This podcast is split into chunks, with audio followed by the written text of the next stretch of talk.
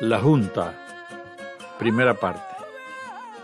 Chacú y Mercedes, sentados en sendos taburetes, eran cargados en hombros por una muchedumbre que los agitaba constantemente hacia arriba y hacia abajo.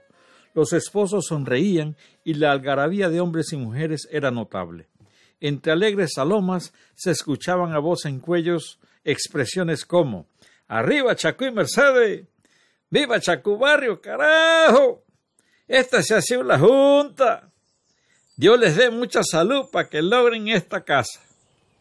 Era poco después del mediodía y así concluía la junta para embarrar la casa del matrimonio conformado por José de la Cruz Barrios y Mercedes González en el Guayabo del Rincón. Los preparativos de la junta empezaron varias semanas antes. El maestro parador de casas fue Gumercindo Domínguez de la Tiza, quien vivía en el predio ocupado hoy día por Aura González, viuda de Pablo Castillo. Este arquitecto ingeniero utilizó macano negro y moro para las horquetas, cedro amargo para las vigas, puntales y marcos de puerta, y cañazas enteras y rajadas por mitad para formar las rejillas donde fijó el barro. Las dimensiones de la vivienda eran muy superiores al promedio. En vez de las ocho varas usuales, la casa de Chacú tenía quince varas de ancho.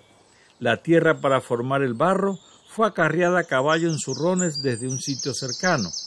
De esta tarea se encargó Chacú con sus hijos mayores, Manuel, Crucito, Toñito, Facundo y Antonino. Estos mismos muchachos en una tarde cortaron la paja en un potrero de Chaguito Jaén y la cargaron hasta el sitio de la Junta. Para la alimentación de los participantes en la actividad, Chacú tenía previsto un puerco de cinco quintales para la víspera y un novillo y una novilla para el día de la junta. El menú dispuesto para la víspera era arroz, frijoles y chicharrones. Para el día del evento en la mañana iban a servir tortilla y bollo con carne adobada y para las horas del mediodía se esperaba brindar arroz con sopa de huesos. Chacú estimó que durante la junta se podían consumir unas doce piezas o sacos de arroz. Por ello, la semana previa la junta envió a sus dos hijos mayores, Manuel y Crucito, con seis bestias a Oria de Bayano, donde tenía un jorón de arroz. El arroz pascuero había sido cosechado en la finca adquirida recientemente por siete pesos en las riberas del río Oria. El arroz fue asoleado en cueros y se organizó una piladera para quitarle la cáscara. En una prima noche, ya en la semana de la Junta, los mozos y mozas del karate dieron cuenta del arroz en doce pilones. Causó mucha admiración entre los presentes en la piladera que dos parejas de enamorados, Antonino el de Chacú con Gerarda la de Chilo Quintero, y José María García y Chana la de Magdaleno Quintero, no tomaron un solo descanso. Solo pararon sus manos de pilón el tiempo que demoraron las aventeadoras en vaciar el contenido del pilón. Al ser testigo de esa proeza física, Mingo Espinosa, conocido curandero del karate, exclamaba con justa razón ¡Ay, Dios mío! Si es justo, está nuevo y enamorado. El día de la víspera, en que se iba a mojar y aguar la tierra, las carretas con sus respectivas yuntas de bueyes llegaron desde el amanecer. A media mañana, un vecino curioso contó las carretas que acarreaban agua. Su dictamen fue: Nada más falta una para las cien carretas. Nunca antes se vieron tantas carretas juntas recorriendo los callejones del Guayabo y sus alrededores. Cada una llevaba un tanque de metal con capacidad de 55 galones, el cual era mantenido en el centro del vagón por medio de cuerdas. Para minimizar las pérdidas de agua durante el traslado, los tanques eran tapados con lonas. Era tal el número de carretas que hubo la necesidad de utilizar, todos los pasos de la quebrada del Karate, la quebrada del Guayabo y la quebrada de la Ciénaga. Para llenar el tanque, la carreta se introducía en medio del charco para facilitar la tarea. Cerca del mediodía, uno de los toros de la carreta de Simón Mallía de la Gallinaza no quería caminar. Esto provocó una congestión en el tráfico de carretas que utilizaban el paso de la quebrada del Carat, en el camino que va hacia el rincón. Enteraron del contratiempo al dueño de la Junta y éste rápidamente se apersonó al sitio y manifestó: Hombre, desenyuguen al toro y enyúguenme a mí. Los presentes usaron sus miradas asombrados por la solicitud, pero como el que la hacía era Chacú Barrios, nadie se opuso a tal disparate. Le quitaron el yugo al toro que se había echado y, de alguna manera, lo ataron con correas de cuero sobre los hombros del hombre que aspiraba a tirar como un buey. Cuando Chacú, de baja estatura y complexión ligera, se sintió preparado, dijo Estoy listo. Piquen al toro. Simón puyó con la garrocha las ancas del toro enyugado a la par de Chacú. Ante la molestia producida por la garrocha, el buey tiró de la lanza y lo mismo trató de hacer su compañero, que quedó con los pies en el aire. A pesar de los esfuerzos de ambos, la carreta siguió inmóvil. Chacú fue el primero de los presentes en hablar. Muchachos, quítenme el yugo. Definitivamente no soy competente para jalar con un toro. Los presentes le quitaron el yugo tanto a Chacú como al toro. La carreta sin tanque ni bueyes fue dejada bajo la sombra de un frondoso árbol de mango en las cercanías. A eso de las tres de la tarde, la tierra humedecida había sido volteada unas tres veces por los paleros, así que Magdaleno Quintero, jefe de la pila de barro, comunicó a Chacú que se suspendiera el acarreo de agua. Entonces, Chacú ordenó a tres peones que se fueran al cañaveral sembrado en el predio ubicado detrás de su casa en construcción y que cortaran cogollo para las yuntas de bueyes, pues la mayoría de los carreteros pasarían la noche en el sitio esperando la junta del día siguiente. El día de la junta, el trabajo de las mujeres empezó desde las tres de la mañana. A esa hora empezaron a moler maíz y a tender tortillas sobre una docena de cazuelas. Estas, sobre fogones de tres piedras, eran rodeadas por danzantes llamas de color naranja.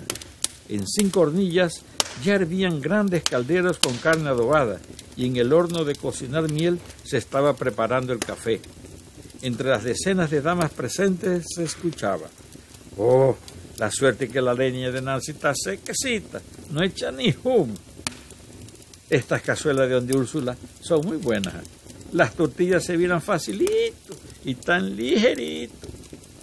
De esta paila de cocinar miel sí se van a salir cuatro tazas de café Oye, a algunos les va a dar irritación de beber tanto café. Oh, la novilla y el novillo echaron mucha carne. En estos cinco carderos hay mucha posta encenada. Cuando Eduviges Barahona y su hermano Chilo Quintero salieron de sus casas, el dueño del firmamento apenas anunciaba su aparición. Al pasar por el cruce entre el camino real y el callejón que lleva al sector conocido como Casanova, empezaron a escuchar los gritadores que animaban a los pisadores de barro. Entonces Eduviges le dijo, le comentó a su hermano, Barajo, no sé quién es el otro, pero estoy seguro que uno de los gritones es un Espino. Yo hallo que sí, el otro también es bueno, no se le queda atrás ni un poquito.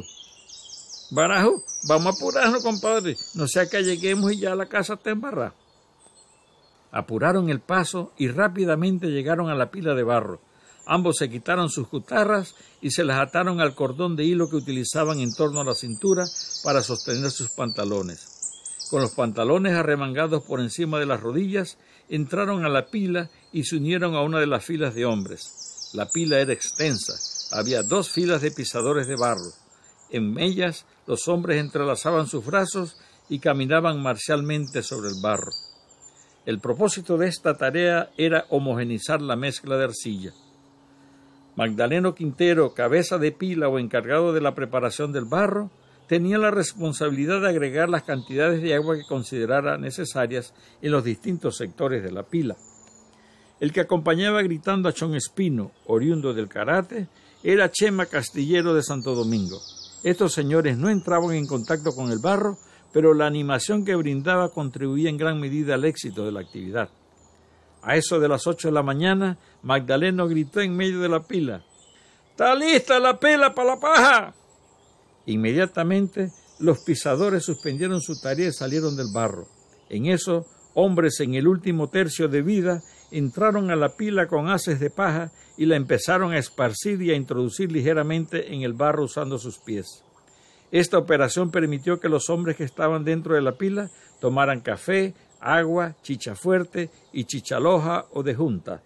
La chicha loja, a diferencia de la chicha fuerte, no contenía alcohol y era un refresco que podían disfrutar hombres, mujeres y niños.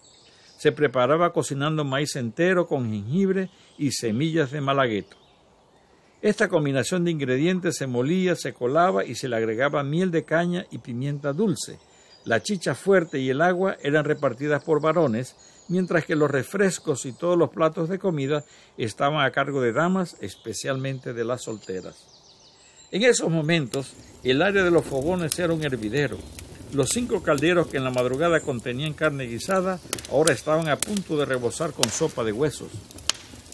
Otros cinco calderos tan grandes como los de la sopa estaban cubiertas, cubiertos por hojas de plátano.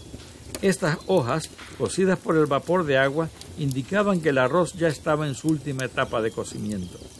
En medio de este sector, la que, la que daba las disposiciones era Mercedes y contaba con la ayuda de decenas de damas. Una sección de la cocina que tenía una actividad constante desde la madrugada era la de los fregadores. Tanto eran tanto los hombres, mujeres y niños presentes en la actividad que no había platos, totumas y cucharas suficientes. Tres parejas de damas estaban a cargo. Cada pareja contaba con dos platones, uno para el agua enjabonada y el otro para la de enjuague. Había platos de porcelana y de madera, cucharas de metal y de casco de coco y vasos de vidrio y totumas de calabazo. Una vez se terminó de regar la paja en el barro, se reanudó el pisado por las dos largas filas de hombres. Magdaleno Quintero y Matildo Carrasco evaluaban el contenido de paja en los distintos sectores de la pila y cuando lo consideraban pertinente le agregaban del haz que llevaban bajo el brazo izquierdo. No había transcurrido una hora cuando Magdaleno desde el centro de la pila gritó ¡Está lista la pila, barro! Esto generó una gran movilización entre los presentes. Las parejas de embarradores se dirigieron a la casa para esperar el barro y las parejas de cortadores se ubicaron en los bordes de la pila. Las parejas de cortadores entrelazaban sus brazos sobre los hombres, hombros y mientras uno marcaba la pella de barro y luego la cortaba, el otro le servía de apoyo. El momento esperado por los espectadores era cuando el cortador hacía el movimiento final, moviendo la pierna hacia adelante y descargando un golpe enérgico hacia atrás, levantando la pella de barro. Esta era atrapada en el aire por uno de los cargadores. Estos, al atrapar la pella, salían corriendo con ella y la llevaban a los embarradores. Había ocho parejas de cortadores, pero todas las miradas se centraban en la que formaban Chacú Barrios y Agapito Brose. Entre los espectadores se escuchaban los siguientes comentarios. Bueno, esta pila de barro está grande. ¿Quién contara las pellas que salen de ahí? Oh, ta demostró que para cortar barro la cosa no es el porte. Miren a Chacubar y a Gapito Bros, dos hombres medianos, y no a nadie que les haga la salida. Y la cosa no está nada más en el porte de las pellas, sino también en la ligereza entre pella y pella. Miren la cantidad de hombres que están cargando barro cortado por Chacú y Agapito. Los embarradores avanzaban al ritmo que imponían los cortadores y los cargadores. Para trabajar cómodamente, las parejas de embarradores estaban en lados opuestos de las paredes. Así, ambos lados quedaban completamente terminados a la vez. La mecánica consistía en tomar la pella cargada por un cargador y con cierta energía tirarla sobre una de las cañazas horizontales para que colgara hacia ambos lados.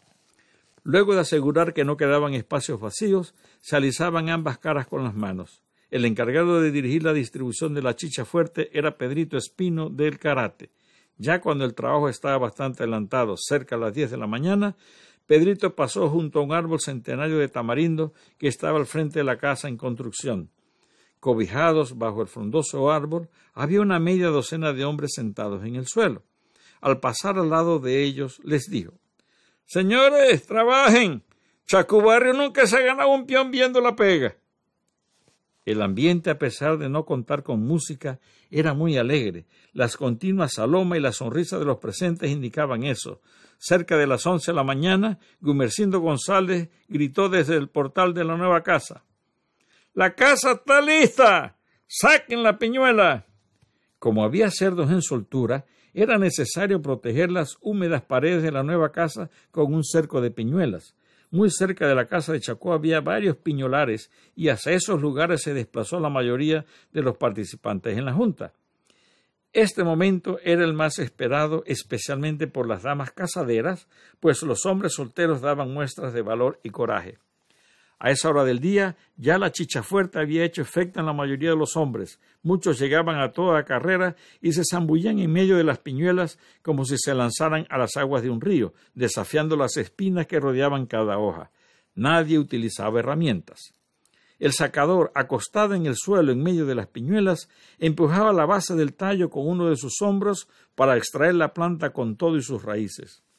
Una vez que sacaba la piñuela de la tierra, daba grandes saltos para salir del piñolar y, sube, y luego, corriendo, la llevaba al sitio de la casa, donde los de más edad construían una muralla impenetrable para los hocicos de los cerdos. Una vez entregada la piñuela, retornaba presuroso al infernillo lleno de espinas, los sacadores de piñuela para animarse en la dura tarea salomaban constantemente. No había transcurrido una media hora desde que se, empezó a sacar la piñuela cuando se escuchó nuevamente a Gumercindo González. El cerco de piñuela, de piñuela está listo. No traigan más piñuela. Inmediatamente los hombres que estaban dentro del piñolar empezaron a salir. Todos ellos mostraban las medallas de color púrpura que habían ganado en la ardua batalla contra las espinas de la piñuela. Ellos y la gran cantidad de espectadores se fueron ubicando bajo la sombra de los árboles de los alrededores, entre los que predominaban mangos centenarios. Varias damas empezaban a distribuir el almuerzo, que consistía en sopa de huesos de res con arroz blanco. A esta hora del día, la cocina era un verdadero hormiguero. Salían platos rebosantes de sopa y de arroz y entraban platos vacíos para que una vez lavados por las fregadoras volvieran a llenarse. Esta agitación demoró hasta el mediodía, cuando ya la mayoría de los participantes habían almorzado. A esta hora, los calderos de arroz resistían los embates de los comensales, no así los calderos de sopa. Cuando faltaban cerca de una decena de hombres para comer, se acercó Agustín García al dueño de la junta y le dijo Chacú, se acabaron las presas en la sopa y todavía falta gente por comer. ¿Qué hacemos? Hombre, eshuellen uno de los bueyes, pues. No, compa Chacú. Aquí se aliñamos es al caballo de un ejao, dijo en tono de buen humor, del mejor humor posible, Chaguito Jaén, refiriéndose a Toñito, el segundo de los hijos de Chacú. Al minuto apareció nuevamente Agustín García, con el sombrero lleno de huevos de gallina. Los últimos comensales degustaron arroz mojado con sopa y en vez de tener una presa, el plato era coronado por una torta de huevo. Veinte años atrás, Chacú había asistido a un baile en el Fermín de Bayano.